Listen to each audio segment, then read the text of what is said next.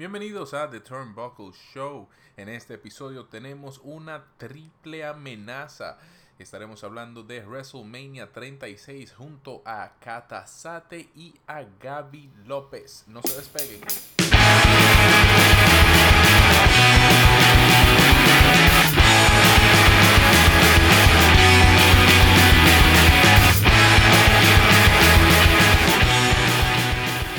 Hola y bienvenidos una vez más a The Turnbuckle Show. Este es el episodio 01. Bueno, en teoría es el número 2, pero este es el, cronológicamente hablando, sería el 01. Y en esta ocasión nos acompaña Carlos Sánchez, mi hermano Carlos Sánchez, a.k.a. Catasate. El hombre por el que yo le dije en el primer episodio que yo empecé a ver la lucha libre. Así que, ¿qué lo que es Catasate? Tu hermano literal y biológico, ¿será? Sí, sí, válido. eh, buenas noches, no, gracias, gracias por eh, la invitación y tú sabes, eh, siempre dispuesto y interesado en hablar de estos temas, ya que como decía, bueno, compartimos el, el, el amor por, por este tipo de entretenimiento ya desde pequeño, los dos, así que a pesar de que las cosas no se ven hoy por hoy, especialmente el producto de WWE, tiene sus altas y bajas, más bajas que altas, personalmente hablando, pero eh, siempre lo seguimos, así que... Así es. Y ahora mismo nosotros nos encontramos probablemente en la época favorita de todo fan de la lucha libre, que es el Road to WrestleMania, o el, ya esto es WrestleMania Season, básicamente. WrestleMania va a ser celebrado este próximo sábado y domingo. ¿Cómo estamos el sábado y el domingo? ¿Eso es qué? ¿4 y 5? 3 y 4. Eh, vamos a darle un checker ahora. Esto sería 4 y 5. Sábado 4 y domingo 5 de abril. Y este va a ser un WrestleMania quizá, no vamos a decir que poco común. Yo creo que este va a ser un WrestleMania único por todo el Creo tema que que, sí. estamos viviendo del coronavirus y, y todo eso. Y será el WrestleMania que va a romper récords de audiencia con cero. Cero. Eh, Sí, no, y, y encima de eso, o sea, ha sido una bola de nieve en cuanto al contratiempo que ha tenido el evento, que de nuevo es como, digamos, siempre se le dice el Super Bowl, ¿verdad? De, de este tipo de, de entretenimiento, una vez al año, el evento más grande, entonces resulta que eh, cae junto con esta pandemia global, ¿verdad? O sea, y, de nuevo, ha sido un efecto bola de nieve en el sentido de que primero era el hecho de que quizás se iba a hacer en, un, en una locación más pequeña, no en el estadio, luego pasó a que ya por, eh, por leyes establecidas por la pandemia se hace en, en una localidad vacía, en el, en el centro de performance de WWE. Luego de eso empiezan a lesionarse algunas estrellas y en fin, se han ido eh, dando algunos contratiempos, vamos a decir. Iba a seguir siendo en vivo, luego de que iba a haber un shutdown, de que no se podían hacer eventos de esa naturaleza, pues entonces se vieron obligados a grabar, en fin, o sea, han sido un sinnúmero de cosas que, como decías tú, va a ser muy atípico y creo que no sé, se tienen que dar un sinnúmero de cosas como para que se repita una- un escenario como el de ahora. Así es. Y antes de entrar en materia, porque el, la temática con este capítulo es hablar de todas las luchas que van a pasar, bueno, hablarlas y analizarlas, todas las luchas que van a pasar en, durante WrestleMania 36. Pero antes de entrar en eso, vamos a hablar un poco sobre la polémica de la actual WrestleMania, que muchas personas en la web se han quejado al sentir que McMahon ha sido un poco greedy y avaricioso con todo lo que es el evento. Ya, por ejemplo, Roman Reigns dijo que no iba al evento. Obviamente las condiciones de salud de Roman Reigns son bastante peculiares. Y yo lo entiendo, o sea, yo en su posición de salud no quisiera verme expuesto mi salud, que me vaya a dar una cosa así y que pase una fatalidad en un futuro. Entonces hay que tener muchísimo cuidado con eso y se ha visto también McMahon con todo lo que ya mencionaste de que él quiso forzar de que el evento se diera de manera natural, que haya fans en la arena, pero creo que forzó un poco McMahon con todo eso. Yo creo que la decisión la debió de, él tomar de inmediato porque tomemos el ejemplo de la NBA. La NBA, por más fanático que seamos de la WWE, la NBA probablemente es mucho más grande y genere muchísimo más dinero y afecte a muchísimas más personas que la WWE. Son varios 30 equipos de, NBA con todo su roster y todo eh, el engranaje detrás de, de empleados y eso. Y ellos la suspendieron la temporada, sí. O sea, primero está la salud y la seguridad de todos nuestros colaboradores. Pero McMahon se le olvidó eso y aquí estamos. Eh, es eh, el caso de lo mismo que decía, la, creo la avaricia, obviamente, eh, eso y, y de él siempre querer estar en control de todo, o sea, él nunca quiere ser el de perder, nunca quiere ser el que otras cosas que están fuera de su control sean lo que dicten eh, los pasos o, lo, que sea que él tenga que hacer, eso es algo que es bien conocido y que en muchísimas ocasiones talentos, sea que todavía están en la compañía como aquellos que no están, en repetidas veces lo han hecho saber de que él es una persona que le gusta estar en control. Hay una anécdota bien graciosa en donde varias personas han confirmado que él dice que él no le gusta, odia estornudar porque es algo a lo cual él no tiene control. Estornudar y bostezar porque no, no tiene control sobre eso y él odia que eso le suceda. O sea, hasta ese punto Está loco, él, está, él está, él está viciado con, con, esa parte, así que no es de extrañarse, pero sí es un poquito de mal gusto realmente. Como tú decías, hay deportes de más envergadura que, que han cancelado sus operaciones, pues entonces todos esperaban que él en esta ocasión mínimo hiciera lo mismo, sin embargo no lo ha hecho y te lo había comentado antes, pero por ejemplo, eso incluso le está evitando problemas a él. Imagínate que un luchador de esos que están enojados siempre con la compañía y que solamente están ahí por cobrar el cheque, eh, le, se enferma por que no haya sido en, el evento, pero imagínate, él puede alegar, bueno, yo me, enfermé por luchar, por venir a luchar aquí.Ese es el demanda, que ellos han tenido, claro. Lo demanda y no le van a alcanzar el dinero que le dieron los árabes a McMahon para pagarle a esos no, luchadores, decir, siempre no, a demandar.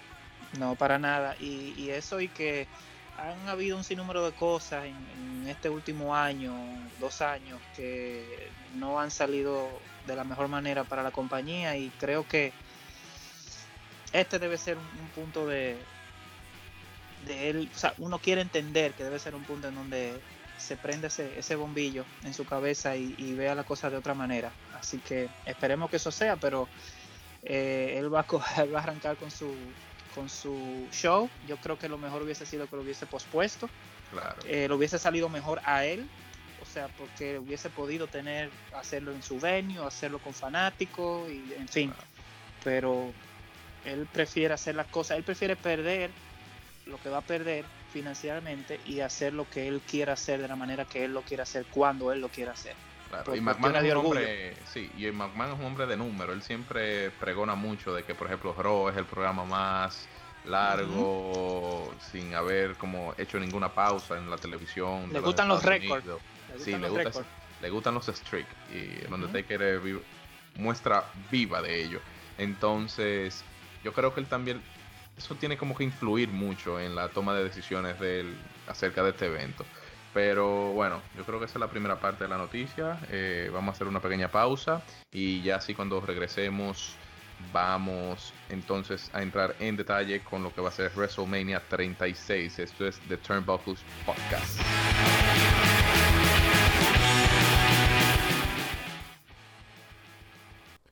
El feud o rivalidad es el término que se utiliza para determinar o definir una rivalidad entre dos luchadores o equipos, lo que conlleva a varios combates entre ellos, así como promos y demás. La duración de los feudos puede ir desde un par de semanas hasta varios meses e incluso años, y normalmente concluye con el combate en un evento. Bienvenidos de nuevo a The Turnbuckle Podcast. Nos acompaña Cata Sate, Carlos Sánchez. Lo pueden seguir en todas sus plataformas sociales. Y ya es tiempo de hablar, sí, de entrar en materia. Vamos a hablar de WrestleMania 36. Vamos a analizar las peleas y vamos a elegir como los picks de los que van a ganar y los que van a perder en este Mania. Así que vamos a empezar con Otis versus Dolph Ziggler, que eso tiene que ser... En un WrestleMania normal eso hubiese sido como cuando están, poniendo el ring. Lucha, eh, estamos poniendo el ring. Pre-show, en el pre-show. Y, honestamente creo que ni hubiese alcanzado a, llegar a, ahí. Soy sincero, no, ni siquiera al pre-show. Porque incluso, eh, si te fijas, eh, en el pasado ha habido mucha, mucha crítica en, peleas que nosotros como fanáticos hemos considerado que merecen estar en el, en el main card y la mueven al pre-show. O sea, ellos han tenido peleas buenas en el pre-show y, de, de arrastre y de historia y demás. Pero yo creo que esta no ni siquiera hubiese sido el caso. Pero bueno, aquí la tenemos y, y a ver cómo, cómo resulta todo. Pero es una historia. Eh, yo no le he seguido mucho esa historia, si te soy sincero, yo no he seguido mucho esa mm, historia. Eh, tú sabes que es un, entre comillas, el famoso triángulo amoroso, ¿verdad? Entre los dos contrincantes, Ziggler y Otis y Mandy Rose. Entonces, eh, primero era un romance entre Otis y Mandy, se metió Ziggler eh, y por ahí va la cosa. Entonces, aquí en este caso Otis es el, el face o el, como diríamos en, yo he utilizado tanto el término de face, ya ni el, el bueno, ¿verdad? sí, sería el bueno de la, el héroe ecuación. De la ecuación. Y Sigler viene siendo el heel, el villano. Entonces, eh, ha traído su. Ha sido muy entretenido. Otis tiene muchísimo arrastre, tiene muchísimo carisma. Eh, eh, creo que por eso ha hecho. él es parte de, una pareja, pero él es el que ha sido. Él es el Shawn Michael de la pareja. en el sentido de que él es el que luce, el que resalta eh, es una persona, un personaje con mucho poder, muy ágil para su, para su tamaño. Pero Ziggler es un, un bump machine, entonces va a ser una pelea en donde eso, o Ziggler va a hacer lo que mejor hace, que es coger bumps y veremos. De ahí ya creo que Otis tiene que ser la persona eh, que debe llevarse la victoria en este feudo. Siempre Ziggler por lo general es el que ha tenido la, ventaja, así que creo que Otis debe ser el, ganador. Y que Dob Ziggler tiene como, bueno, él está, yo entiendo que ahora mismo él está en piloto automático porque con WWE. WWE lo ha desutilizado tremendamente y él está como medio harto, medio cansado, como diríamos en buen dominicano. Él está ahí para cobrar un cheque. Sí, él ya. Y yo entiendo que Dolph Ziggler es de lo que tiene muy buen carisma y pelea muy bien. O sea, sus ring skills son muy buenos. Pero, no sé. Ya en ese punto. Y, llega, y llega el punto de su carrera en donde ganadas y pérdidas no importan. O sea, no le hace daño realmente a él. Y aquí la estrella que está surgiendo es Exacto. Entonces eh, es, es lo que tiene más sentido que sea Otis que se lleve la victoria. Exacto. Por todo esos elementos, yo creo que sí, que Otis debería ser el ganador. La segunda pelea es Elias versus King Corbin. I hate King Corbin, by the way. Em, tú no estás solo. Eh, yo creo que es la pelea en toda la cartelera de menos interés en la que yo tengo realmente. Eh, son dos personajes aburridos para mí, o sea, mi opinión muy personal. Eh, no. Dentro del ring son dentro, malísimos. Dentro son muy malos. Mucha gente elogia a Corbin. Eh, no es que él pelea mal, él tiene muy buen ritmo, pero es aburrido. O sea, no es exciting de campana a campana. Fuera tampoco Elias tiene su momento fuera. Eh, él sí es un entertainer fuera de, campana a campana, pero eh, es un feudo, eh, por, creo que por no dejar a Corbin afuera, porque McMahon tiene a Corbin en un pedestal y en la parte de los, de los villanos, de los heels. Y, y Elias, he's there, él está ahí y punto. Pero este es un feudo que para mí no tiene ningún interés.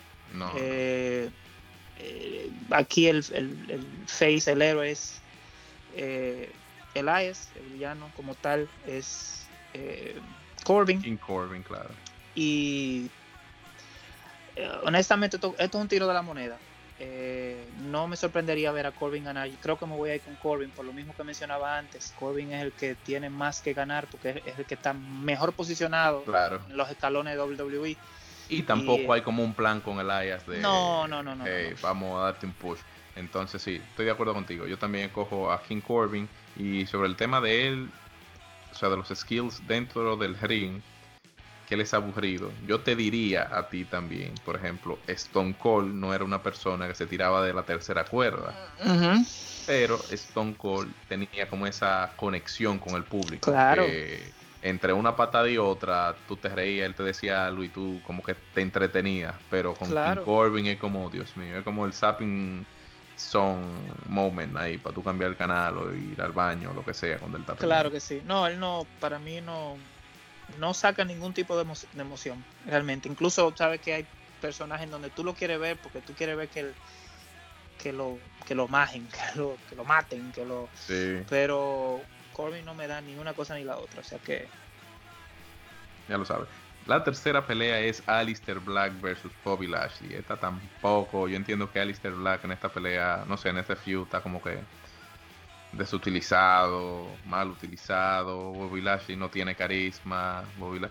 Yo creo que el peor feud en muchísimo tiempo fue ese feud entre Lashley y, y Rusev y Lana con el ahí entre el medio. No sé cuál es tu opinión. Aquí yo entiendo que Alistair Black es quizás la persona que tiene más que ganar de, este, de esta pelea.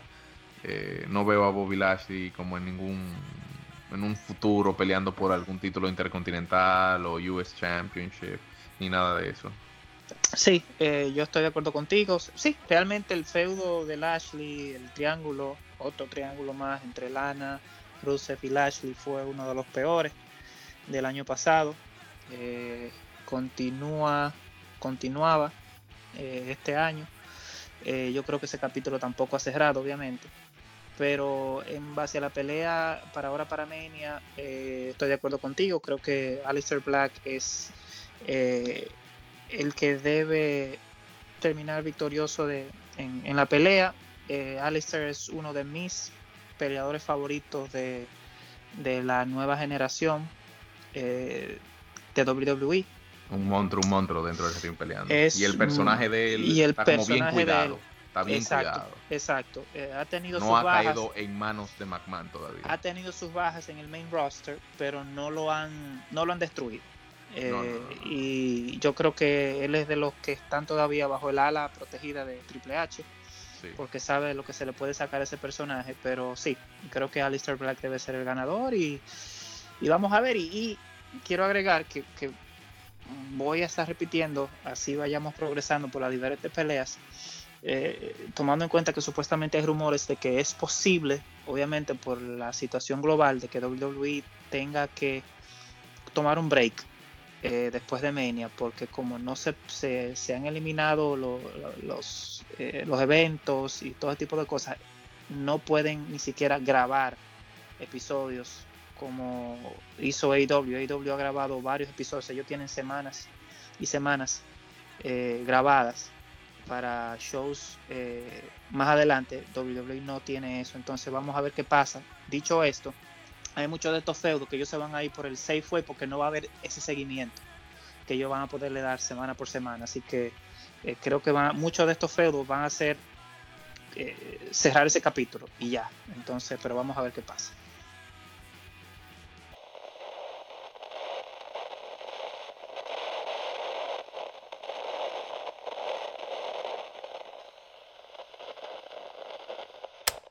Hicimos una pequeña pausa comercial y está con nosotros eh, de nuevo aquí en The Turnbuckle Podcast Gabriel López, quien de ahora en adelante será conocido como Frankie Santana, el legado. Para más información, ese es, para eso fue que nací, para ser mejor que ustedes y de hecho lo soy. Gracias a mí, ahora este show va a ser mucho más bacano. Por lo tanto, Carlos, un poquito insultante porque, o sea, esto no se parece nada a Carlos Cabrera y Hugo Sabinovich, o sea, que Carlito no te voy a decir. This is now about me. Y estamos hablando de WrestleMania, The Showcase of Immortals. Y esto es la parte más importante de, este show. Así que, ¿de qué estaban hablando ustedes ahora? Cuéntenme. Estábamos mencionando y analizando las diferentes luchas que van a suceder en WrestleMania 36 y ahora vamos a hablar de la lucha en parejas por el título de las féminas entre The Kabuki Warriors y Alexa Bliss y Nikki Cross de verdad yo entiendo que Alexa Bliss con su lesión y su cosa la han relegado como a un papel, eh, a un segundo papel, pero esa ha sido una rivalidad como que ha pasado como sin pena y sin gloria. Hay una serie de factores muy importantes para, para darnos, para primero darle vamos a un contexto. Primero que todo, creo que está más que demostrado que Alexa, que Alexa Bliss como babyface no funciona. No funciona personaje blando, personaje que no ha conectado con, el público, con, con, una historia de una, de una heroína. O sea, no podemos comparar a Alexa Bliss como Babyface con, con Becky Lynch, The Man, que vamos a decir comenzó como twinner y vamos a, desarrollado un, gusto en, el público. Alexa Bliss simplemente comienza como, como una host, como una host de, del show que, ella, que, ella, que ella tiene, Moment of Bliss y vamos a decir que viene una transición en la cual le pegan a Nicky Cross en la, historia. Para mí no tiene absolutamente nada de sentido. Y vamos a decir que su transición como, como Babyface ha sido eh, sosa y, e insípida. Eso es para mí lo que yo entiendo con respecto a este eh, par impar que son Alexa Bliss y Nikki Cross. No han conectado como equipo, a diferencia de Kabuki Warriors, que a mi entender el único problema de Kabuki Warriors ha sido un muy mal booking. Kabuki Warriors yo considero que es un equipo que lo han desperdiciado, es un equipo al cual no han, no han explotado. Eh, creo que, este equipo en su momento, vamos a decir cuando, cuando comenzaba a subir como de espuma, pudo ser utilizado, pudo ser convertido, digamos, en un equipo con la misma mística de, Legion of Doom, si me doy a entender. Está tirando alto, está tirando. A mí, de verdad, los Kabuki Warriors no. Eh, me dan como que. Eh. Y con el tema, por ejemplo, de Alexa Bliss, yo nunca he sentido que Alexa Bliss, yo entiendo que ella sea un poquito más face, pero ella nunca ha dejado como el personaje ese de, de la niña malcriada, que ella pelea, hace las rabietas, y es como que, hey, yo soy la que está buena. eh, pero yo soy pro la peque, así que mierda sabemos, sabemos que pero tú, sabemos que, que tú mojas las sábanas pensando en Alexa Bliss todas las noches. I don't give a fuck. Pero ese es el, tenemos que ser objetivos sobre todas las cosas, las cosas como son. Sabemos muy bien que hay rumores de que Kairi Sane quiere irse de la compañía y ahora mucho más luego que se acaba de casar, o sea, en vida real, que Faith aparte. Se acaba de casar, se quiere ir de la compañía, al igual que Io Shirai, tengan eso en cuenta, NXT se puede quedar con un bache muy grande en la división femenina, porque ellos están, tanto Io Shirai como, como Kari Sen quieren volver a, a, a, todas esas compañías de, de, wrestling femenino en Japón, sea Chikara, sea Shimmer. Entonces, hay que ver qué está pasando, porque si WWE no está satisfaciendo las necesidades de ambas luchadoras, hay una situación muy interesante. Entonces, ¿cuál es, por ejemplo, mi, mi pronóstico para esta lucha.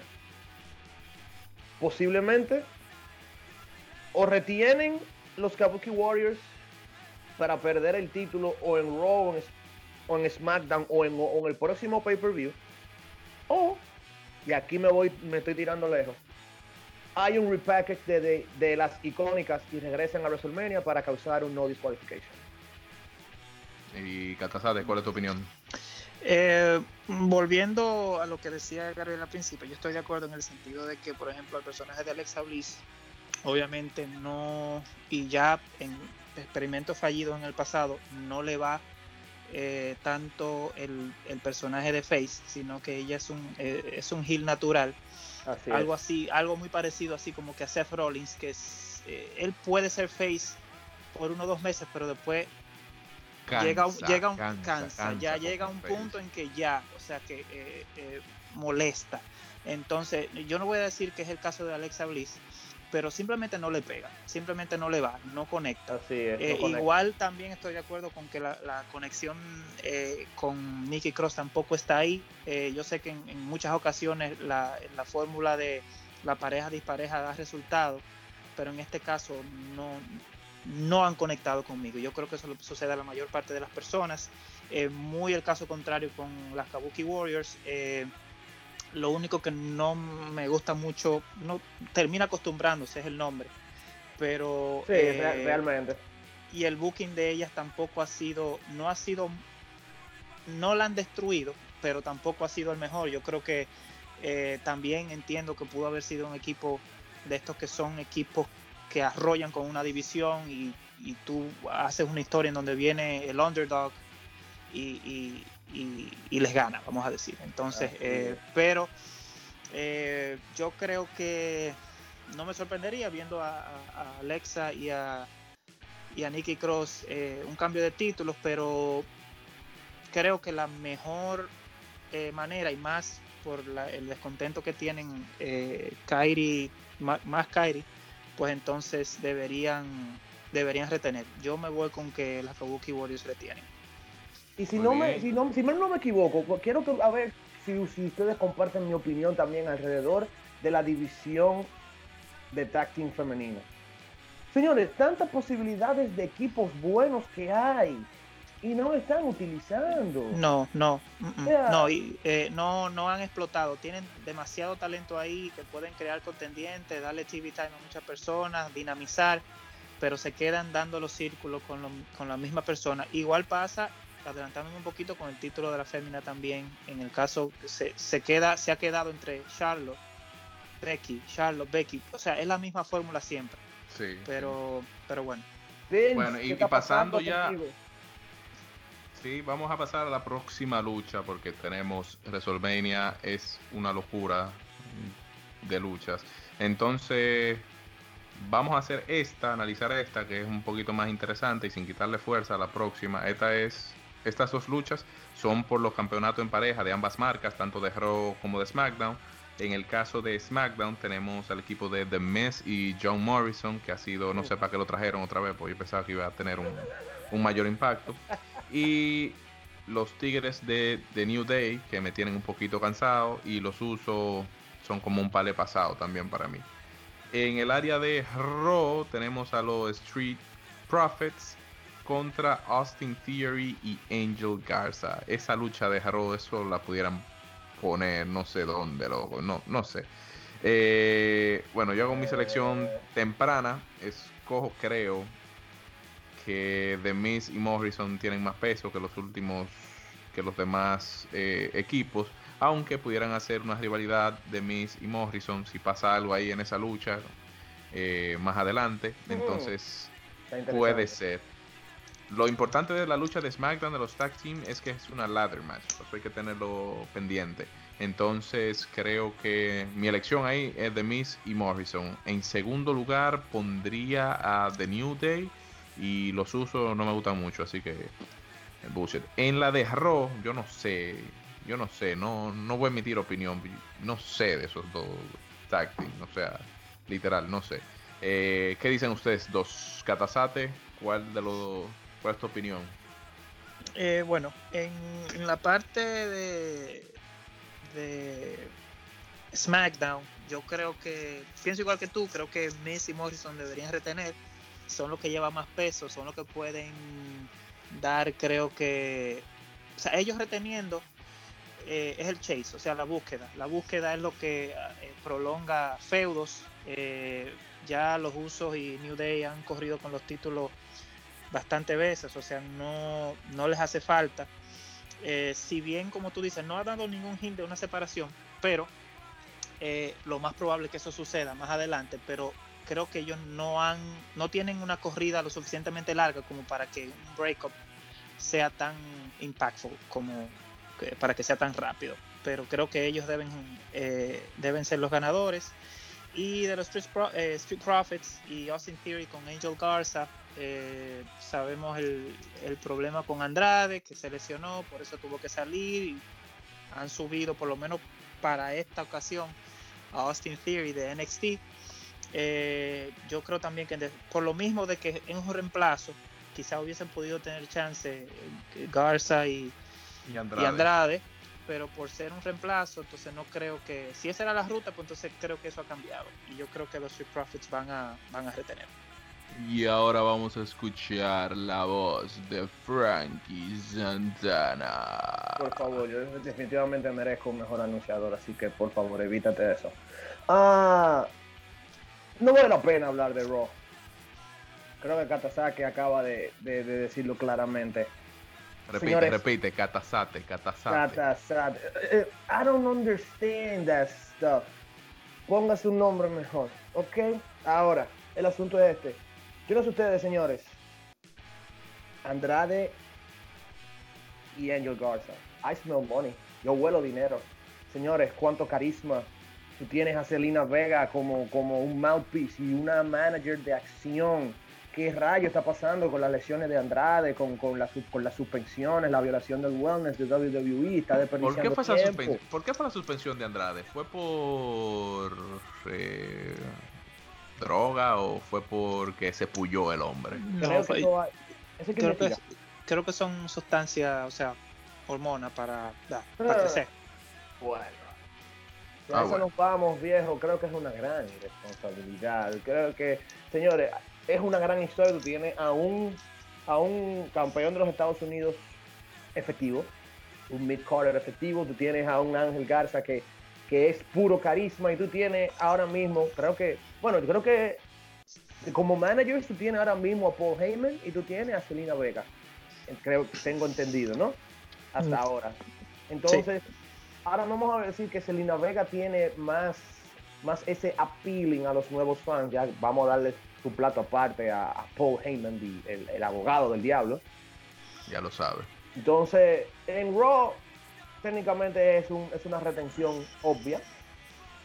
Austin Theory no tiene nada que ver en ese storyline. Eh, eh, llamaron a alguien del bullpen y lo están colocando ahí. Ahora, con respecto a SmackDown, comparto mucho la idea de ambos de que Miz Morrison ahora mismo son el acto más seguro porque estamos hard, estamos hartos de The New Day. Yo creo, yo no sé ustedes, pero yo creo ya New Day tiene cuánto, 6, 7 años.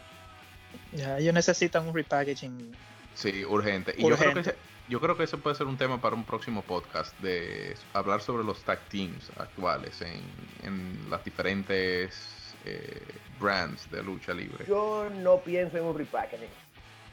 Split them up, fáltanlo, sepárenlo. No, yo no sé, yo no sé, yo no sé si ellos lo puedan, o sea, si Vince esté dispuesto, porque independientemente de todo, The New Day es como una un money machine. No, y, they're a merchandise machine. Entonces McMahon no, no va a arriesgar. Eh, Pero tú estás desperdiciando un grandes storylines, por ejemplo, ya tú le diste el momento de gloria a Kofi Kingston, bien merecido.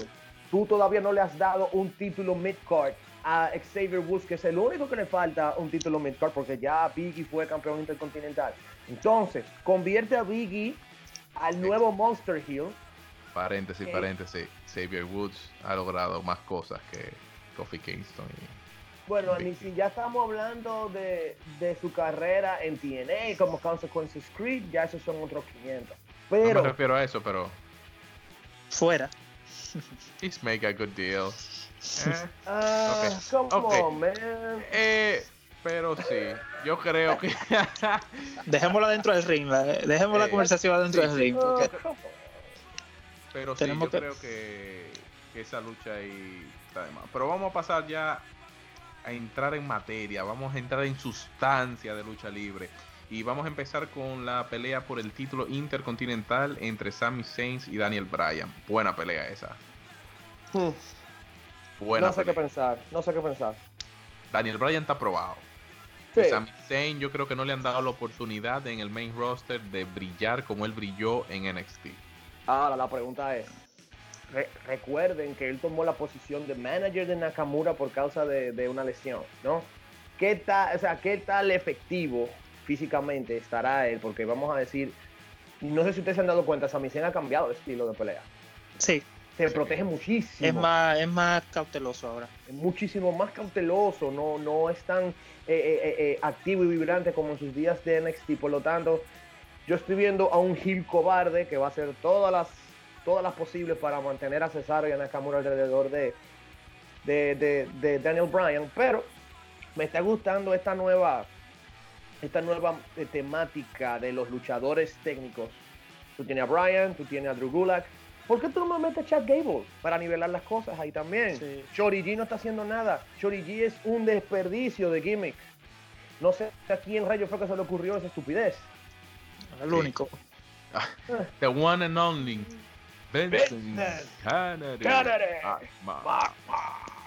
Benson Entonces, señores, tú tienes Chad Gable, una máquina de lucha libre. ¿Quién, por ejemplo, para mí, para mí, quien debió de ser el hijo de Kurt Angle en el storyline fue Chad Gable y no Jason Sí, no, eso, lo, eso yo lo hablé con Catasate, creo yo, en su momento, que pegaba más él por lo atlético que era, más que... Que por cierto, ese, ese storyline se fue... Al carajo. A la basura. Sí. Entonces, aquí Gracias a Dios. Bueno, Catasate, no, tú no has dicho tu opinión sobre esta lucha de Sami Zayn y Daniel Bryan. ¿Qué te parece? Eh, bueno, yo creo que si le dan el, el debido tiempo, puede ser una de las top 3 de, la jornada completa de ambos días, diría yo. Eh, sí, también hay que ver eh, con qué mentalidad o hasta dónde eh, Sami Zayn llega eh, en cuanto a, sus habilidades de campana a campana. De Daniel Bryan no tenemos ni siquiera que hablar de eso, eso de, su cuello y las conclusiones, eso, eso ya eso es historia del pasado. este hombre ha cogido bombs que yo me me jalo los cabellos muchísimas veces. Eh, yo no entiendo. Él, él no, él como que eso no, como que él está inmune, él cree que él está inmune a que le vuelva a pasar lo mismo, pero en fin, eh, yo creo que puede ser una, una tremenda pelea. Eh, sí, me hubiese, me gustaría que en el futuro incluyeran, fue una buena, sería un buen booking incluir a, a Shorty G y, y, es un trío, o sea, son tres. ahí está Nakamura, está Sammy y Cesaro y sería entonces contra Gulak, Brian y, y Shorty G que sería eh, algo, o sea, sería un feudo muy, muy bueno y las combinaciones, ahí no habría una combinación de uno a uno en donde no fuera eh, exciting, ¿verdad? Entonces yo creo que sí. de lucha libre. Claro que sí, claro que sí. Y, y creo que entonces en esta, yo se lo voy a dar a, yo creo que yo me voy a ir con Sami Zayn. O sea, quisiera que fuera Daniel, eh, obviamente, pero creo que el feudo, tiene que continuar. Y yo creo que de la manera que debe continuar es con, con Zayn ganando con, con Heelish Tactics. O sea, ¿tú, crees que este sea como el, el, WrestleMania moment de Sami Zayn, como ganar un título en Sí, bueno, él es el campeón. Retener, exacto. Sí. Entonces, retener, eh, retener y, con, tácticas de, villano y ahí el feudo continúa. Ahora, hay que tener algo en cuenta para esto de la selección de, la, de quién gana y quién pierde en este WrestleMania. Muchas veces eh, nosotros podemos intuir quién va a ganar o quién va a perder dependiendo del orden en el que lo pongan la lucha. Porque tú puedes decir, ah, bueno, van a subir el ánimo ahora de la gente, del público, no sé qué. Y como seguirle esa dinámica de, qué puede pasar. Pero ahora con todo esto de que va a ser en una arena vacía, eh, no sé qué tanto cambie o cuáles sean las ideas de, de WWE que ya lo hemos repetido nosotros tres son malísimos el, el, booking actual de WWE y es tan malo como que se vuelve impredecible porque tú dices no pueden hacerlo peor de ahí o sea o sea que eso hay, hay que ver entonces pasando a otra luchaza que promete muchísimo desde mi punto de vista. Tenemos a Kevin Owens contra The Messiahs, Seth freaking Rollins. Ustedes saben a quién yo voy, ¿verdad? uno de los mejores gimmicks de la actualidad. El Mesías. Eh, esta lucha promete bastante. O sea, tanto de Kevin Owens como Seth Rollins, creo que sobra o quizás sea mezquino poner en tela de juicio eh, la calidad de lucha que ambos pueden dar. Yo no recuerdo si ellos se llegaron a enfrentar en NXT cuando estaban. Ellos se llegaron a enfrentar en Ring of Honor, fue. Sí, Pero cuando En Kevin NXT Owens llegó, nunca- no, no, cuando Kevin no, Owens llegó no. ya Rollins tenía muchísimo eh, que tenía que estaba en el en main roster, sí. Mm, ok, ok. Eh, llegaron a pelear en Ring of, en Ring of Honor. pues. Sí. Bueno. Yo, yo creo, por los números que, que llevan ambos, que con, para mi pesar, creo que podría ganar Kevin Owens. Este es el momento de WrestleMania de Kevin Owens, así es. Estoy de acuerdo contigo. Y. Pero Seth Rollins tiene como esa racha ganadora en WrestleMania que no sé si. A McMahon. ¿Piensan capitalizar? Sí, para seguir como. El Una feud, nueva no- racha. No Un sé si. La, porque la última lucha que Seth Rollins perdió fue de Randy Orton, en WrestleMania, digo, fue de Randy Orton en WrestleMania 31. Y esa misma noche fue que él cash in el Money in the Bank y ganó el título. Y después de ahí han sido como big wins en WrestleMania. Entonces, mm, no sé. Yo creo que ese que ese cashin elimina la, de, la, la derrota contra Randy Orton. Eso, Sí. fue, ha sido el mejor cashin de la historia con perdón de Edge en, en New Year's Revolution. Sí, sí, no, Pero para mí el mejor cashin de la historia ha sido Seth Rollins al finalcito de WrestleMania. ¿Quién Sí. lo diría? Pero, personalmente, WWE se ha tomado su tiempo, algo que aprecio mucho, en construir a Kevin Owens como un babyface estable y un babyface con razón de ser. Ya luego de varios- legítimo, un legítimo. babyface que- legítimo, luego de, te lo crees, de verdad. eh, Sí. de años de ser un bastardo. Y aparte tú le das uno de los mejores finishers de la historia. Sí. O sea, heredado por el mismo Texas Rattlesnake. Stone Cold Steve Austin le dice a Kevin Owens, usa el Stone Cold Stunner. ¿Y cuándo en, la, cuándo en la vida ustedes se iban a imaginar que Stone Cold iba a permitir a otro, a otro luchador utilizar el, el- el- el Stunner? ¿Cómo es posible? Entonces, tú tienes a un Kevin Owens que es un babyface legítimo en una lucha completa contra, contra Seth Rollins y sus discípulos, The AOP y, y, y Buddy Murphy, que lamentablemente con la lesión de, creo que fue ACAM de, de, Sí.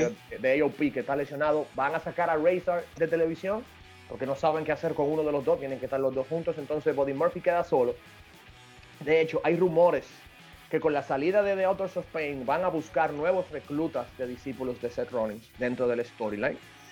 ¿Van a salir de The Outers of Pain de, de WWE? Mientras- no, mientras dure la lesión de Aiken, van a salir de la televisión. Ok, ok. Entonces van a agregar a dos personas más o a tres personas más para, para aumentar entonces el stable de, de Seth Rollins. Entonces mantener a, a AOP como los muscles mientras tanto. Ok, Katasate, tu opinión de Kevin Owens versus Seth freaking Rollins. Yo también opino que Kevin Owens debe ser el, el- el ganador. Eh, yo creo que eh, igual que como mencionaba antes Ziggler, hasta cierto punto, dependiendo del tipo de pelea, de- dependiendo de, de los stakes que hayan en la pelea, eh, si no son muy altos, Seth Rollins es de esos personajes que ahora mismo el estatus de él, él puede comerse una derrota y no le hace daño. Eh, él, él está demasiado alto en el pedestal en WWE.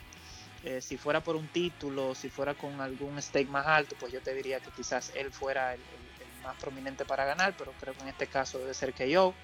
En la mayor parte de las veces Rollins en el feudo completo, Rollins es el que tiene la, la última palabra, la última, la última acción, la mano levantada, entonces creo que este es el momento de KO.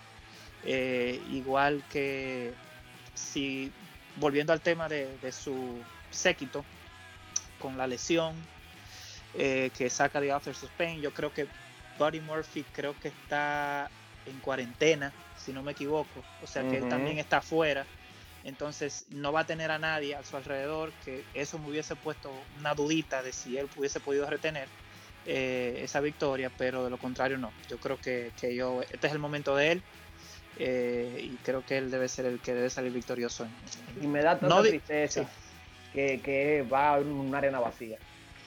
Hay muchas peleas, lamentablemente, en este Mania que son tan buenas y va a dar mucha pena que sea bajo estas condiciones, que Sí. vamos a estar hablando más adelante. Sí, definitivamente sí. Eh, y ahora vamos a sacarla del parque porque viene un peso pesado que de lucha. The Undertaker versus The Phenomenal One, AJ Styles. Entonces, hay tanto que decir. Creo que esta última semana el el promo del Undertaker fue lo que le puso como el sazón que le hacía falta a, sí. a al feud. Eh, ah. Ya AJ Styles había iniciado mencionando a la familia, a la esposa del Undertaker, pero creo que The Undertaker fue, con la respuesta que le dio en el pasado Raw fue lo que le puso la cereza al pastel para esta lucha, que para mí WWE decidió poner al Undertaker contra AJ Styles porque era la quizás el único que podía hacer lucir tan bien al Undertaker en el estado físico que él se encuentra. Estoy de acuerdo.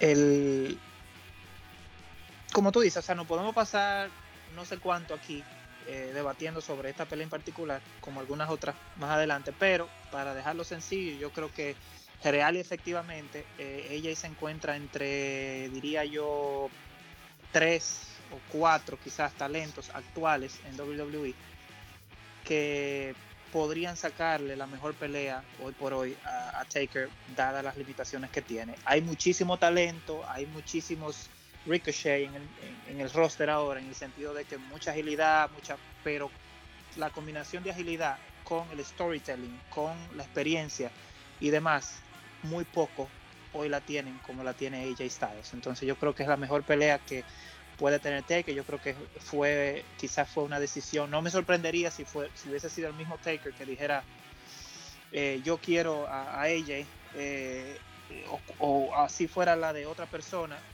Yo sé que su respuesta de, positiva fue inmediata porque no hay mejor de ahí.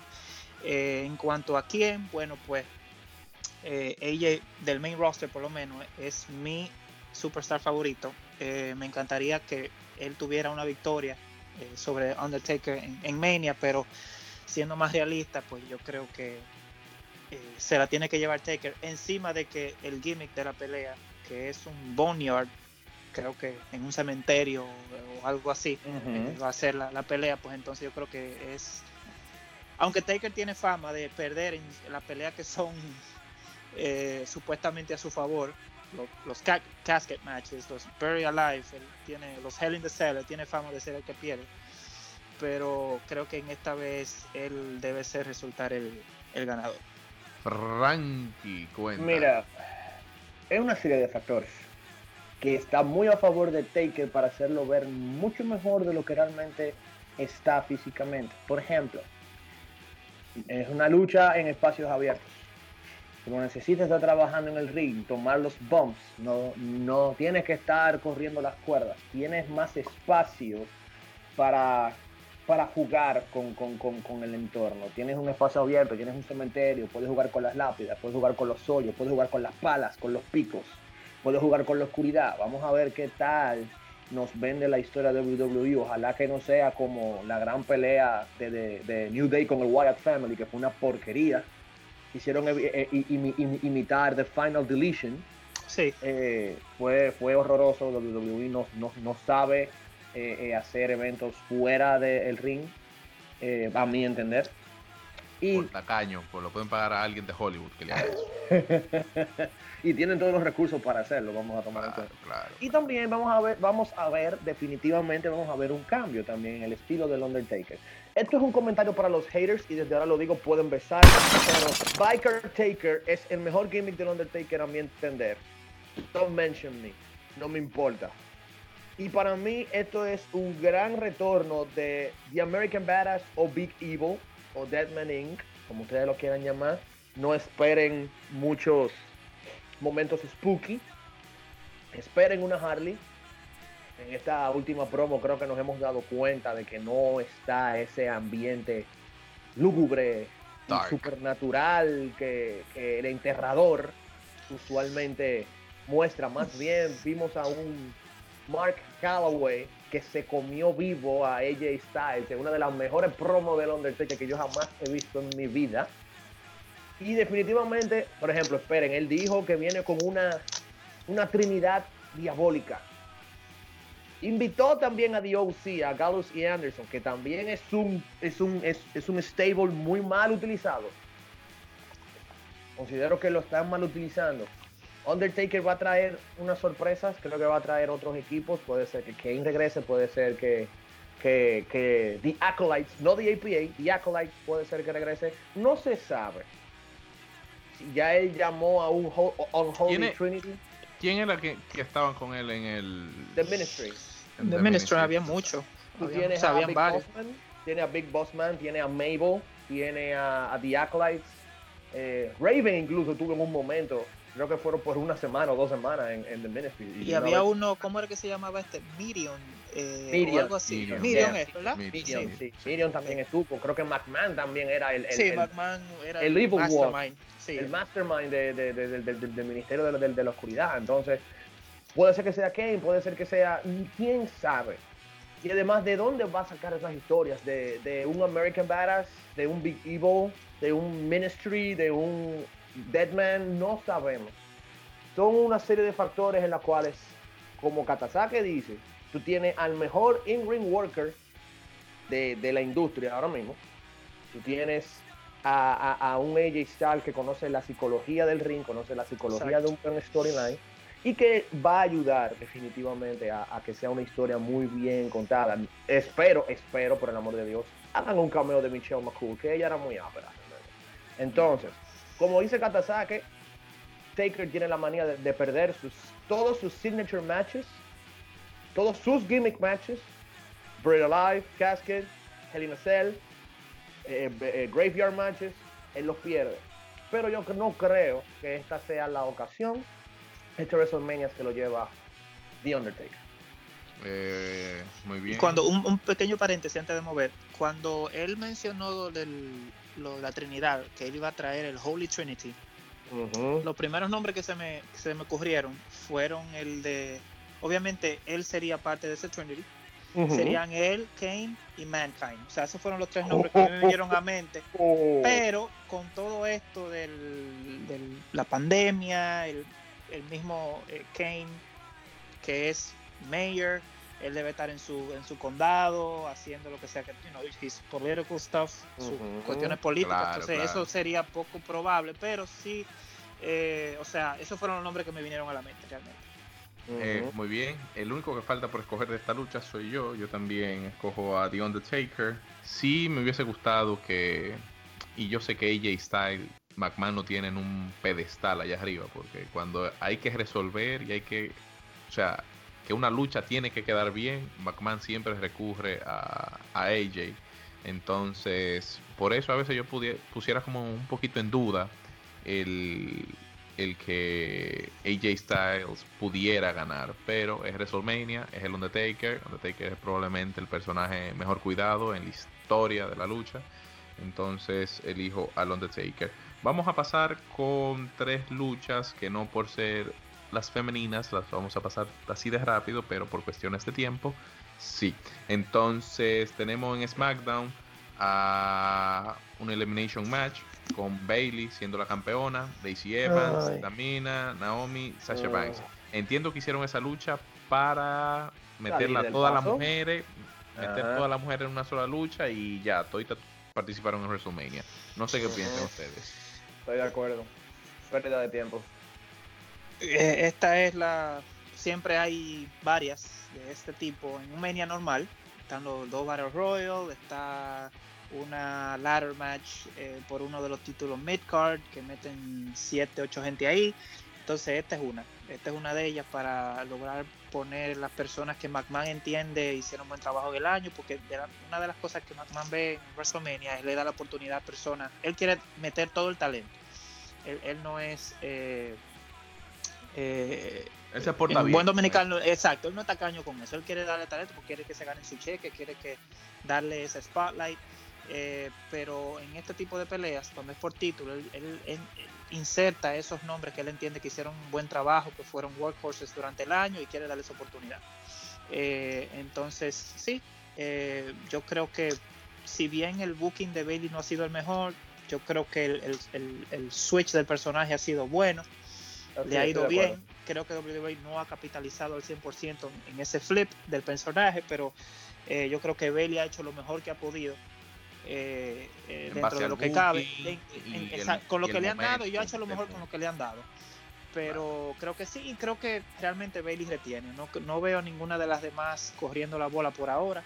Podría ser más adelante, pero creo que ahora mismo Bailey es la que debe, debe retener y yo creo que más adelante debe seguir el, eventualmente el feudo de nuevo, aunque parezca cansón, con, con Sasha. Pero bueno, ya eso, eso sería tema para más adelante, pero creo que Bailey retiene. Estoy de acuerdo con Katasake. Eh, Bailey retiene. I love her. Yo, Bailey para mí ha, sido, ha, hecho una transición perfecta. Eh, para mí, el gran problema del booking de Bailey es Sasha Banks. Quítenle a Sasha del de al lado. Por eso que quiero, por eso que quiero ese feudo, que, que, que, que partan, que, que, haya ese breakup, peleen, que sea que sea quien gane, pero ya, separen. Igual como hicieron con Sami Zayn y con KO, que por muy buenos que fueron, pero hay un punto que ya, no lo quiero Exactamente, ya, ya es suficiente. Y yo creo que lo que va a darle ese, ese feeling a Bailey, conviertan a Bailey en Tommy Dreamer. Ese cambio de, los muñequitos flotantes, de los colores, y tú tienes a un Bailey que se corta el cabello, corta los Bailey Bodies, le menta la madre a todo el mundo, denle un kendo stick en la mano y conviertan a Bailey en lo que Molly Holly nunca pudo ser. A fucking badass. Sí, pero yo no sé si WWE aguanta como dos personajes así como badass, porque el badass ahora mismo es Becky Lynch entonces, no sé. Pero de todas formas, mi elección para esa lucha es Sasha Banks. Creo que le van a dar su Mania Moment a Sasha. Eh, luego tenemos la, la, lucha de NXT entre Rhea Ripley y The Queen Charlotte Flair. Eh, no sé, Charlotte es como la protegida. O sea, que Charlotte debería de ganar. Pero estamos hablando como del título de NXT. No sé si la WWE tiene planes de poner a Charlotte a competir por el título de NXT otra vez o ya la van a meter en el picture por el Women's Championship, tanto puede ser de Raw como SmackDown. Charlotte dando brinco entre las marcas. Toma en cuenta que bajar a Charlotte Flair en NXT es un demotion, técnicamente es un demotion. O sea, tú no tienes el glamour y los spotlight de los cuatro grandes pay-per-views, no tienes tus TV deals en Raw y en SmackDown. Está bien que NXT ahora está los miércoles, pero sigue siendo un demotion. Yo creo que utilizaron este feud para hacer un showcase de, de Rhea Ripley. Para mí, Rhea Ripley retiene para salvaguardar la integridad de la marca NXT como tal y claro, para darle el prestigio por causa de Charlotte Flair. Pero yo creo que Charlotte, Flair, va a tomar Charlotte Flair va a tomar uno por el equipo y va a poner over a Rhea Ripley. Buen punto. Ese es mi pronóstico. Eh, yo particularmente ahí no tendría nada que agregar, yo creo que todo está dicho, yo estoy totalmente de acuerdo. Esta es una oportunidad para, para brillar para Rhea Ripley y por consiguiente la marca de NXT eh, Charlotte no tiene realmente nada que probar. Ella siempre puede volver, ya cuando Ria esté en el main roster y ella tenga un título, Charlotte tenga un título, la ecuación que sea o, sin, o ninguna sin título, Ria le puede devolver el favor. Eh, pero yo creo que esta, esta es la oportunidad para, para brillar de Ria. Yo creo que es una de, de, las peleas que puede ser muy buena. Ria es un workhorse eh, de Charlotte, todos sabemos lo que, lo que es capaz y yo creo que de, la, de las peleas de las mujeres estoy bien convencido que esta es la que va a brillar de las mujeres. O sea, de la pelea de las mujeres, esta es la pelea que va a brillar entre todas. Y sí, estoy de acuerdo con que Ripley debe ser la, ganadora. Mm, por eso y porque no creo que eh, Charlo tenga más corrida en, en NXT. Eh, muy bien, y ahora pasamos con la tercera y última lucha femenina de WrestleMania 36. Y tenemos a The Man Becky Lynch contra Shayna Baszler. Entonces, ¿tú crees que la pelea entre Rhea Ripley y Charlotte Flair va a superar a la de Becky Lynch y, y Baszler? Sí. Sí. Em, eh, voy a fuerte, tomar fuerte, la, palabra fuerte. rápido. Mira, yo te soy sincero. Eh, el tren de pelea de Becky Lynch a mí no me gusta. Becky Lynch no es flashy. Ella no tiene un moveset que tú puedas decir eh, como que te wow. O sea, ella necesita de otra persona que cargue con, con, la pelea. Ella necesita otra persona que agregue ese factor flashy, ese factor de, de eh, agilidad, ese factor de, eh, de hacerlo de que, que, haga que, momentos, hace. que haga buenos Exact, momentos. Exactamente. Uh -huh. Charlotte momento, tiene su, moon, que te, su moon que tiene esos momentos. Sasha tiene esos momentos. Eh, Incluso Asuka Bailey. Bailey lo tiene también. Eh, eh, Becky no lo tiene, no la veo. En, en, en, materia, para, nos, para, nosotros los que jugamos videojuegos, Becky tiene dos botones, A y B. Para trompa. Entonces, y tú le das los dos botones para que haga el especial. Ya, más nada. Entonces, ¿qué pasa con, con Baszler? Baszler es lo mismo, o sea, no lo mismo que Becky, no quiero. Me gusta mucho más el tren de pelea de, de, de Baszler. Baszler es la Randy Orton de las mujeres. Es oh. excelente para mí, es excelente peleando, muy metódica, pero que es lenta, o sea, es metódica, al paso, lo lleva eh, poco a poco, eh, eh, es un trabajo psicológico, necesita uh -huh. de esa contraparte como los Seth Rollins, como los Edge, como los para que le den el tono que él no tiene. Entonces, ¿qué pasa? Esa mezcla de estas dos eh, va a ser una pelea no muy rápida, va a ser una pelea lenta, no van a haber movimientos que te van a parar del asiento, ni que te van a poner a jalarte los cabellos. Entonces, eh, no va a ser mala, eh, porque son proficientes técnicamente, pero no va a ser nada como que es que no wow a nadie. Eh, ojalá uh -huh. que esté equivocado. dicho eso, eh, es difícil eh, porque de nuevo Becky está en ese pedestal allá arriba. Mi dinero está con Becky. Eh, quisiera que fuera KO Baszler KO Baszler.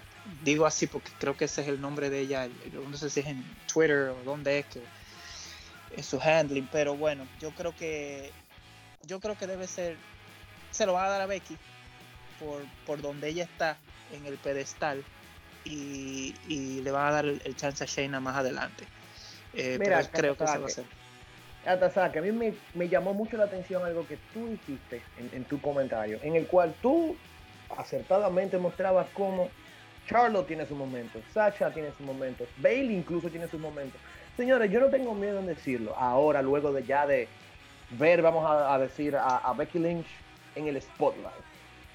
La peor horsewomen de la WWE es Becky Lynch. Y no tengo ningún problema en decir. La yo peor quiero, horsewoman. La yo peor ir contigo por todos los botches que hace Sasha. Sasha es el botch. El asunto Eterno. es que Sasha vende. Sasha vende. Sasha tiene carisma en el micrófono. Al contrario de lo que quieren hacerle vender a la gente, que es que Becky lo tiene. Becky Lynch es Hulk Hogan en, a nivel de mood, de, de, de, del mood, del moveset, como decía Katasake, A, B. Hulk Hogan nada más, nada, solamente tenía el flexing y el leg drop, más nada. Becky Lynch es Hulk Hogan en, a nivel del de, el ring y quiere forzar el personaje de Badass de tal manera que no tiene tanta gracia, ya no tiene tanta gracia. Si hubiese mantenido a Becky Lynch como heel, como era el, el, el, el pensamiento inicial, fuera perfecto. Pero tú tienes a una Shayna Baszler, que, así como Randy Orton o el mismo Brock Lesnar, que yo la comparo como el female Brock Lesnar, tú tienes un, una psicología del de ring metódica que trata de la historia, de, de, de, la pelea, una la, psicología de la pelea en sí, que te lleva a un final que tiene sentido. Yo no sé si Becky Lynch o el booking de WWE para poner a Becky Lynch over va a ser un ridículo de Shayna Baszler y del buen trabajo que ella hizo en NXT. Simplemente para seguir vendiendo mercancías y poner a Becky Lynch en el top.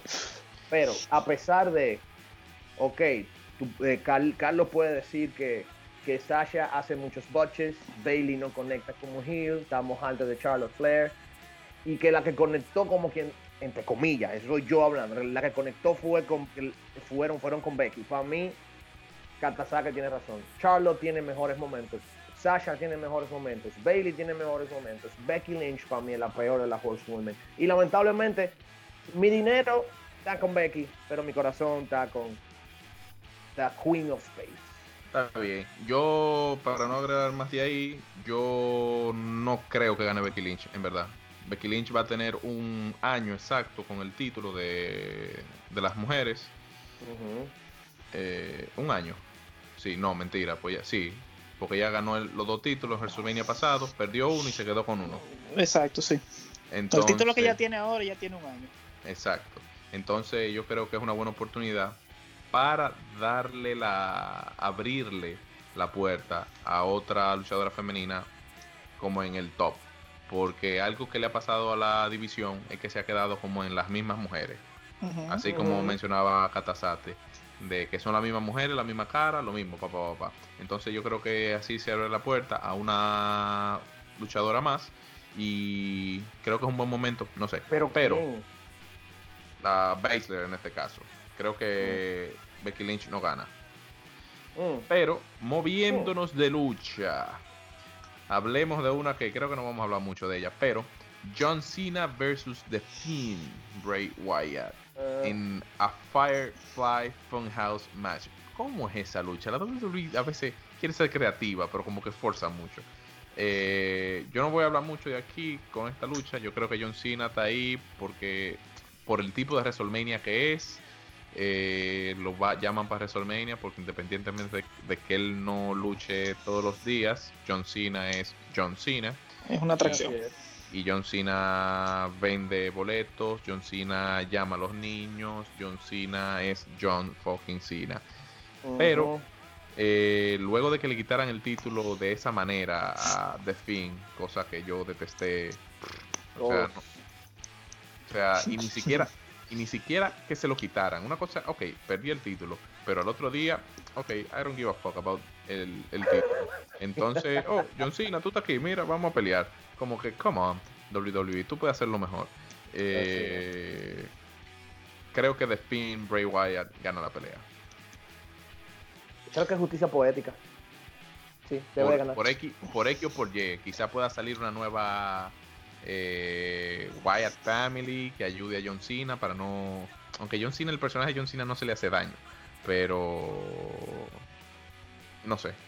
Creo que puede pasar eso. Ah, hay varias razones por las que yo comparto la opinión de que en este caso The Finn, Bray Wyatt, es el que debe salir ganador de esta pelea. Eh, lo primero es, eh, de nuevo para hacerlo simple, lo primero es, eh, ya en su en previas interacciones de los dos, eh, John Cena es siempre que queda victorioso, uno. Dos, John Cena no se va a quedar, o sea, no tiene programa, no se va a quedar, he's not gonna stick around, no se va a quedar por ahí para hacer feudo, ni mucho menos. por lo general, cuando eso sucede, pues el que se va es el que pierde. y tercero, por lo mismo que mencionaba, Bray Wyatt, el, el character del fin, viene de una eh, de una pérdida eh, que nadie se esperaba, del todo, mucho menos de esa manera. Entonces yo creo que esta es la manera de revigorizarlo de nuevo eh, y, darle, ponerlo en, curso de nuevo y hacer lo que sea que piensan hacer con él más adelante. así que yo creo que sí, define que debe ganar y John Cena lo veremos de nuevo con suerte en SummerSlam. Así es, más nada que agregar. Muy bien, pues pasamos a la siguiente lucha. Last Man Standing. The Viper, Randy Orton versus the Rated R Superstar Edge. Eh, de verdad, yo me siento, yo siento tanta pena por, esta lucha. Eh, yo quería que Edge hiciera como su comeback en singles match con un estadio repleto. Y, y, la WWE yo creo que hizo la movida correcta al ponerla contra al poner a Edge contra Randy Orton. Orton es uno de los luchadores más seguros que hay ahora mismo en, en WWE y por el tema de Edge y su lesión y todo eso que yo siento como que todavía eso está ahí. Eso es como ver a Daniel Bryan, como mencionaba Katasate ahorita. Eso es como ver a Champa. Cada vez que tú lo ves, cada vez que tú lo ves haciendo como una locura, tú como que, hey, what are you doing? Entonces, yo creo que con Randy Orton, Randy Orton cuida mucho a los luchadores y, y creo que es una buena elección. Randy Orton está probado, Edge está probado y pueden dar una excelente lucha. Yo creo que Randy Orton es de los luchadores que más Last Man Standing ha hecho. Mm. A ver, interesante ver ese dato. A ver. Yo sé que John Cena ha hecho varias, pero él ha hecho con John Cena, viene esta con Edge. yo no sé si él hizo una con, con, alguien más, pero yo he visto a Randy Orton como en varias eh, Last Man Standing. Eh, no sé si estoy equivocado. Pero de esta lucha, por ser lo que es, eh, no sé, porque todavía no se ha definido como, o no se ha liqueado o filtrado el contrato exacto de Edge. No sé si Edge vaya a pelear así como semanalmente o vaya a ser como de manera esporádica. De tres años, se dice. Sí, son tres años, pero no dice si los tres años. va a ser como full time contract o va a ser como part time. Eh, no tengo el dato. De todas formas, por ser el comeback de Edge, eh, por ser WrestleMania y Randy Orton. Randy Orton es otro que una derrota no le hace daño. Eh, y Randy Orton vive perdiendo a cada rato en WrestleMania, o sea que. Aquí lo busqué, lo busqué, lo busqué rapidito aquí. Randy Orton está cuarto en la lista, con cuatro. Sí, mira, cuatro. Eh, Big Show y Triple H están empatados en primero con siete y John Cena con cinco. Y de esas cinco, que tiene John Cena y Randy Orton 4. Esas 4 es Randy Orton, debe ser 3 con Cena. Oh, wow. Sí, yo, yo, te digo yo, yo, te he dicho que yo he visto muchas veces a Randy Orton peleando en Last Man Standing matches. Entonces, eh, bueno, con esta empatarían. Pero aquí, para no irnos muy lejos, eh, elijo a Edge. Definitivamente Edge, estoy de acuerdo. Eh, sí, realmente Edge debe ser, eh, agregándole lo que mencionabas tú, Carlos, eh, al principio, eh, da mucha pena que esta sea la, circunstancia en la que se ve, en la que veamos el retorno en WrestleMania para Edge. Eh, por muchísimas razones, yo creo que es igual el oponente mejor ha sido Randy Orton, se conocen sobremanera, un worker safe y encima de eso, agregando también no se nos puede escapar para mí personalmente, quizás el mismo sentir de ustedes dos, ha sido el mejor build de la pelea, de la, del, del card entero de WrestleMania, eh, para mí. Sí, definitivamente. El de, estos dos. Eh, bueno, dentro. lo pongo, lo pondría. Bueno, ellos han hecho buen trabajo, pero la rivalidad de Drew y Lesnar en, oh, Royal Rumble fue muy buena. Aunque ellos, como luego de que Lesnar salió de la pantalla, después de Royal Rumble, como que no estaba todos los días en, en Raw y SmackDown, como que le bajó. Pero eh, sí, yo creo que el build feud de Edge y Randy Orton ha sido de lo mejor. Es demasiado personal. Se han dicho cosas que son verdad. El promo work de los dos ha sido excepcional. Y, yo creo que hablábamos de eso fuera del podcast, Carlos y yo, de que yo entiendo, como eh, en esta ocasión se divide en dos noches, yo estoy casi seguro que la de pelea de McIntyre y Lesnar va a cerrar la segunda noche, o sea, la del domingo. Y si nos vamos sin, quitándole el prestigio del título del otro, de la otra pelea del título mayor, yo creo que en base a build e interés, yo creo que esta debería ser la que cierre la primera noche. Frankie, Frankie, Frankie, wake up. Ah tantas cosas que pensar. Estás hablando del, mejor. Estás hablando del mejor heel de WWE ahora mismo que es Randy Orton. Estás hablando de el mejor comeback hasta ahora de la historia de la WWE con perdón de Triple H, con perdón de, del mismo Daniel Bryan. Estás hablando de dos múltiples campeones mundiales, fueron campeones en pareja juntos. Estás hablando dos de los mejores eh, eh, eh, in-ring psychologist, si se podría decir de esa manera, los mejores psicólogos del ring en, su generación. Tú tienes a Edge, tú tienes a Randy Orton. El feud se construyó desde todos los ámbitos posibles, lo personal, lo médico, lo, profesional, metes a Phoenix también en esa mezcla. es perfección. Es el mejor, el mejor feud ahora mismo, con perdón de McIntyre y, y, y, Lesnar, el mejor feud ahora mismo para WrestleMania está alrededor de Edge y Randy Orton. Ahora estamos claros, por cuestión del retorno del Babyface Hero Story, Edge es quien debe llevarse la victoria. Pero estoy pensando que esta que WrestleMania no es el final, es el principio. Puede extenderse a SummerSlam, puede extenderse a un, a, un, a un, Royal Rumble, puede extenderse a un incluso hasta un Elimination Chamber. O sea, esto puede ser un year long storyline. Puede ser. Sí, claro que sí. E, y, y, agregando un poquito a eso que tú dices, rapidito. Eh, Sabes que a McMahon, o sea, a WWE le encanta la historia en donde se sobre o se entiende que el talento X es el que debe ganar.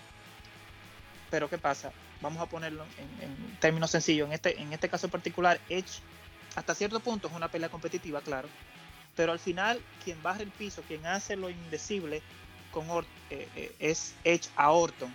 Más sin embargo, al final, por una, una simpleza, como por ejemplo Taker, Shawn Michaels en WrestleMania 25, con el flip que le cae en la misma posición del Tombstone a Taker, Taker con eso fue que le ganó, o sea, al final, lo último, pero HBK barrió hasta cierto punto con, con Taker.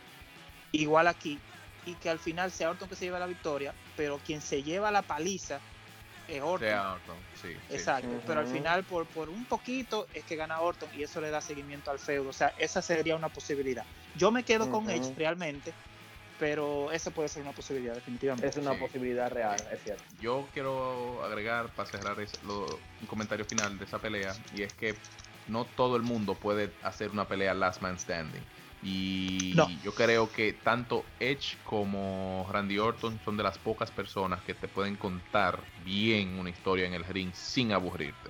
Uno de los mejores storytellers, eh, como mencionaba ahorita con ella, es Edge. Eh, o sea, no hay que ver la pelea que él ha tenido y con quién ha tenido y bueno, eh, va a ser muy interesante, va a ser una de las peleas más interesantes realmente de, la cartelera completa.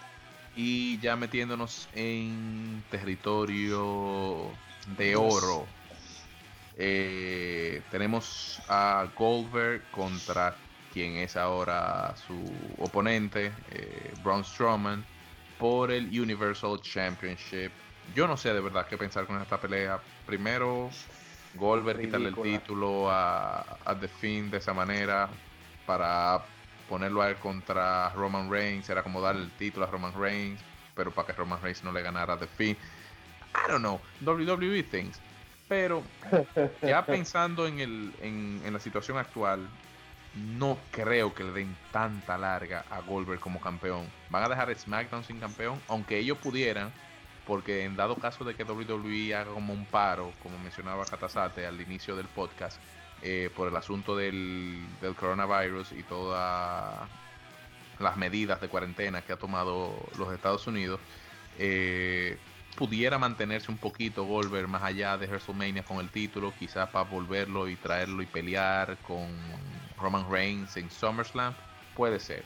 Pero yo creo que es una muy buena oportunidad para darle un título de peso como es el Universal Championship, a Braun Strowman, que pasó de ser como de Big Thing a ser como uno más gigantote, así tipo Big Show. exacto. Entonces, tomen en, cuenta, algo muy interesante. Yo creo que la mejor movida en este momento es poner a Braun Strowman over. Por esta. Otra vez. Por exactamente, por esta cosa. Señores, si ustedes dan un review a todas a las mejores peleas de Roman Reigns, el mejor rival de Roman Reigns hasta ahora ha sido Braun Strowman. Sí, ellos tienen mucha química. A nivel de storyline, denle razón a Roman Reigns para enojarse. Denle el título a Strowman. Háganlo el monstruo que debe de ser. Háganlo el, el, el, el, el big thing que realmente tiene que ser. Y denle entonces otra vez esa química a la, relación entre Roman Reigns y Braun Strowman, un face contra face que no está nada mal en este caso. Ya tú tienes un Braun Strowman que, que ya fue campeón intercontinental que fue campeón en pareja con el niñito Nicolas Ete, que por el amor de Dios, qué basura de, de, de, de, de storyline. O sea, dale, He won dale, a championship, man. He won a championship. Exactamente. O sea, dale la Frankie Santana hasn't won a championship yet. Oh, fuck So- you, yeah, I will. I So, will. Ese es el punto. Dale la triple corona a, a, a a Braun Braun. Strowman. Y crea un storyline completo que te llegue al próximo WrestleMania. Con Y es un Roman luchador que, que va a estar día tras día, semana tras semana en televisión, dándote, promocionándote tu título, dándole valor al título. Exactamente. eh, Tú tienes un fighting chance. Exacto, pero ya vamos a entrar entonces en la última pelea de la, de la noche, que sería, o eso es lo que todos pensamos, Brock Lesnar versus Drew McIntyre. Y debo de iniciar diciendo que Drew ha tenido uno de los mejores builds para WrestleMania por el main title de los últimos años, porque siempre es como medio Charlie, como arman la lucha por el título eh, de cierto tiempo para acá, cuando se trata de WrestleMania y es junto a Edge otro que me da muchísima pena que no complete ese journey de esa historia frente a un A un estadio A un estadio en vivo. Lleno de vivo. Así es. Así Ujú. es. Eh, yo pienso que Drew McIntyre va a ganar el título eh, y va a ser la próxima eh, estrella. Le comentaba a Katasate anteriormente que Drew tiene como todos los elementos, número uno, que le gustan a McMahon, grande, fuerte y es como tiene presencia dentro del ring y pelea bien. Eh, para ser como un, un ente así como poderoso, un tipo que hay que darle. Yo lo veo a él como el próximo Batista, como un tipo así, como he's a What? beast. No, míralo como el próximo Randy Orton. Porque tú sabes qué, qué me da el, el que tú grites Claymore. Cuando tú Sí, gritas como. Claymore, cuando tú gritas Claymore, o sea, tiene ese mismo feeling de RKO out of nowhere. No sé si tú me entiendes. Sí, sí, es, es que el, Es que el pi- el finisher de él es como tú estás volteado y el pana viene corriendo, ¡boom! El mejor, la mejor eliminación de todos los tiempos del Royal Rumble ha sido el Claymore a Brock Lesnar. O sea, señores, ustedes vieron ese estadio, cómo se puso de pie. O sea, teriquito, los pelos de punta. ¿Quién iba a imaginar que Brock Lesnar iba a vender ese Claymore como un campeón? Eh, Katasate, ¿cómo fue que lo vendió? Él lo vendió como un hombrecito. Haciendo Duró, duró- ¿Qué tiempo duró Oh, Lesnar no, tirado ah, ahí? no, él, él duró mucho abajo tirado. Ay, pero ¿Qué? eh, se quedó se quedó McIntyre viéndolo. Fue y eliminó a Ricochet y volvió para atrás para quedarse viéndolo. Y Lena estaba en el suelo todavía. Yo creo que entró alguien más en ese momento del Royal Sí, Rumble. yo creo todavía que sí, que no Lesnar todavía estaba ahí dando rabietas. Sí, con la cara como un tomate, porque tú sabes que pone esa cara que yo no Sí. de otro Eh, color del resto del cuerpo. Pero creo- eh, eh, sí, en este caso, particularmente yo creo igual. Eh, yo creo que debe ser eh, Drew McIntyre. Yo creo que eso es inevitable. Eh, el build-up ha sido excelente. Yo creo que Drew va a tener una corrida muy buena. Eh, eh, comentábamos que él, has- él ha sido uno de los oponentes más creíbles en donde tú dices sí, sí puede tener la posibilidad de, de ganarle. Uno antes decía de Roman en, en las incontables veces que, que fue con Lesnar, pero era más porque, ah, no, le toca. Ah, no, le toca. No, esta debe ser la tercera vencida. Pero en este caso, de la primera oportunidad de Drew, tú sabes que sí, porque todos los elementos están ahí. Y él debe ser la persona que cargue con el título. Claro. Y se Eh, ve un y- luchador legítimo. O sea, le- tú, tú Claro. ves que es la persona como que de verdad este tigre le puede ganar. Cla- exacto, exacto. Entonces yo creo que, que esa es la, la movida y, y va a ser en donde con la WWE va a construir alrededor de Drew una gran parte en, en los años a seguir. Dios lo libre de lesiones. y que McMahon no se vuelva loco y se aburra de él. Eh, Sí. Entonces, bueno, eso ha sido como eso ha sido nuestras nuestro análisis, nuestra predicción en cuanto a los resultados de WrestleMania 36 que se va a celebrar este sábado y domingo, este sábado 4 y domingo 5 de abril. Eh, va a ser televisado por el WWE Network y va a estar en un en el Media Performance, ¿cómo se llama? El Performance Center. sí. Performance Center. Performance Center de WWE. Eh, una pena. Hay rumores que hay rumores por ahí que ESPN puede ser que lo transmita también por falta de programas. Sí, puede ser. y ESPN tiene, tiene toda la cuarentena pasando WrestleMania y luchas específicas, o sea, para llenar espacio, porque una lucha te toma media hora fácilmente, una buena lucha. Entonces ellos tienen como todo el rato y esta semana en específico ellos pasaron varios WrestleMania. Te imagínate, un WrestleMania te ocupa cuatro horas de programación. Entonces, una cosa con eso de las horas, ya vimos la cartelera, pero y se va a dividir en dos. O sea, va a ser un show de dos horas. O sea, dos horas el sábado, dos horas el domingo. Sí. ¿O cómo va a ser? Sí. Puede ser posible, puede ser que aumenten hasta tres horas cada, cada día, no se sabe. Eh, hay un artículo por ahí que vi, no me detuve a verlo, eh, que habían como confirmado el, runtime. Sí hubo una entrevista con, con Triple H en donde él decía que van a tener elementos eh, en vivo. O sea, van a haber algunas partes que sí van a ser en vivo. Obviamente las peleas van a ser pregrabadas. Supongo que quizás eh, van a insertar algunos segmentos ahí que van a ser en vivo y demás. Y también hablaba sobre, eh, le preguntaban sobre el, involvement eh, de, Rob Gronkowski en el show, como que iba a dejar, que cuáles ideas tenía WWE con él. Y Triple H lo que dijo era que Gronkowski tenía ideas para ellos. O sea, aparentemente le están dando mucha libertad, o le dieron ya mucha libertad a él.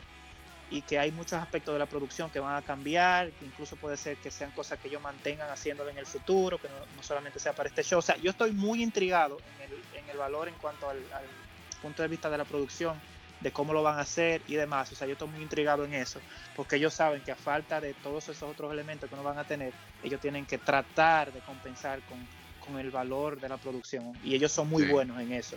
Así que vamos a ver qué, qué pasa. Yo entiendo que sí, que ante la situación y lo que sabemos que va a pasar con este WrestleMania, la WWE tiene que tener varias cartas bajo la manga para sorprendernos y decir como que, ok, valió la pena verlo.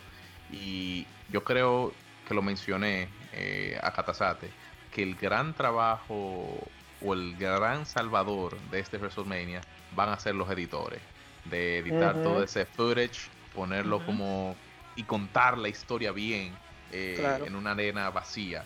Entonces, y de seguro ellos grabando las luchas tuvieron que rehacer muchísimas luchas. No te tires así, tírate así. exacto, ¿no? Y que hay diferentes. Es una película. es una película. Exacto. Eso. Estoy viendo aquí, eh, rapidito, que dice que supuestamente. Eh, bueno, WWE Network fue incluso que reportó que ambos shows cada noche en particular va a tener la longitud de un pay-per-view normal. Es decir, eh, supuestamente la noche del sábado el pay-per-view va a durar 3 horas 15 minutos y la del domingo 3 horas justas. Así que... Mm. Y cada una, cada uno de los días va a incluir un kickoff de una hora. O sea, serían 4 horas 15 minutos en total para el sábado y 4 horas para el domingo. Wow. Wow. Wow. Interesante. Mucho. ¿Tú te imaginas eso en un solo domingo? Ocho horas. Eso es lo que nos meten todos los años. Oh, Dios mío. Bueno. Qué desastre. Bueno, esto ha sido The Turnbuckle Podcast. En el episodio de hoy ya llevamos una hora y 28 minutos hablando de, WrestleMania y Lo van a escuchar. Lo van a escuchar porque yo estoy eh, aquí. No por ni, ni por ni por Katasake ni por Carlos, no me importa. no, te eh, rías. Sí, bueno, en el episodio de hoy nos acompañó Kata Sate y nos acompañó ya el conocido, vamos a llamarlo Frankie Santana, a.k.a., porque ese es su seudónimo ya, eh, Gabriel López en The Turnbuckle Podcast. Este ha sido el episodio... Esto ha sido el episodio 01 y nada, a ver WrestleMania. Nos escucharemos en otro episodio. Hasta la próxima. Oh, smell the roses.